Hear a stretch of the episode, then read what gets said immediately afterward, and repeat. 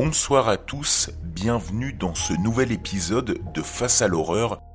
Ce soir, j'aimerais vous relater l'expérience d'un utilisateur du nom de Weekend Coast Dad, publié il y a une semaine sur le subreddit Scary.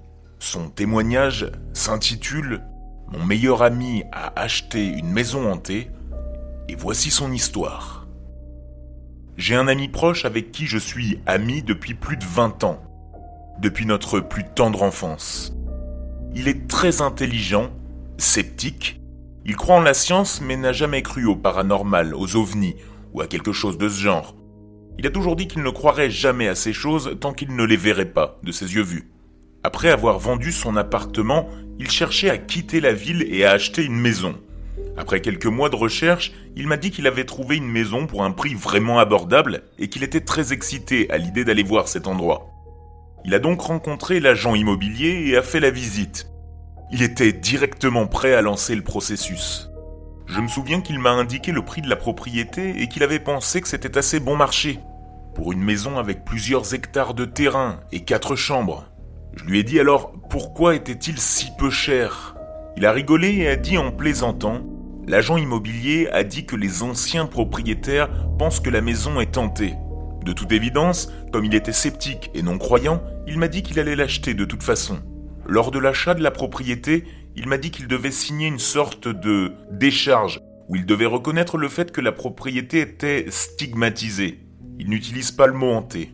Il a clairement dit oui, il l'a signé, l'a acheté, et lui et son frère aîné allaient commencer à la rénover dans les semaines à venir. Pendant qu'ils rénovaient, ils entendaient des bruits de pas au-dessus d'eux, où il n'y avait personne d'autre dans la maison. Des chiens aboyant à des endroits bizarres et des choses quelque peu étranges qu'il a d'abord écartées. Après avoir emménagé complètement et passé quelques semaines, je lui ai demandé s'il avait vécu autre chose.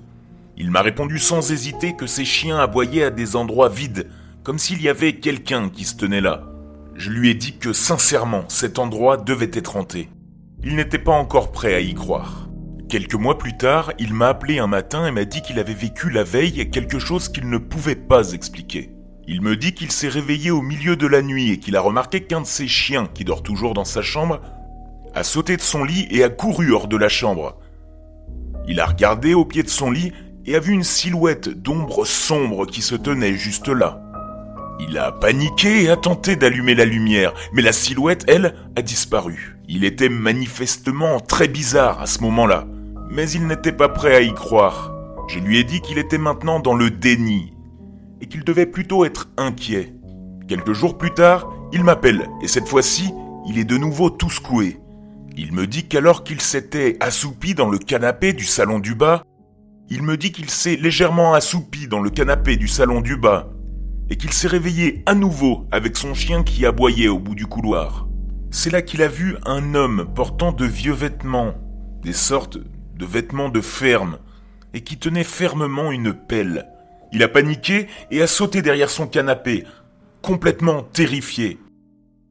Mais lorsqu'il a osé jeter un œil juste au-dessus du canapé, l'homme n'était plus là, et son chien courait en gémissant dans les escaliers. Il a regardé l'heure il était 3h33 du matin. Bon, je remarque que mon texte est assez long, alors je vais abréger. Mais il a vécu beaucoup de choses bizarres après cela. Il m'a fallu environ 3 ans pour visiter cet endroit, car il était à environ 8 heures de route de là où j'habitais. Quand j'ai vu l'endroit, aussi bizarre que cela puisse paraître, il avait l'air hanté.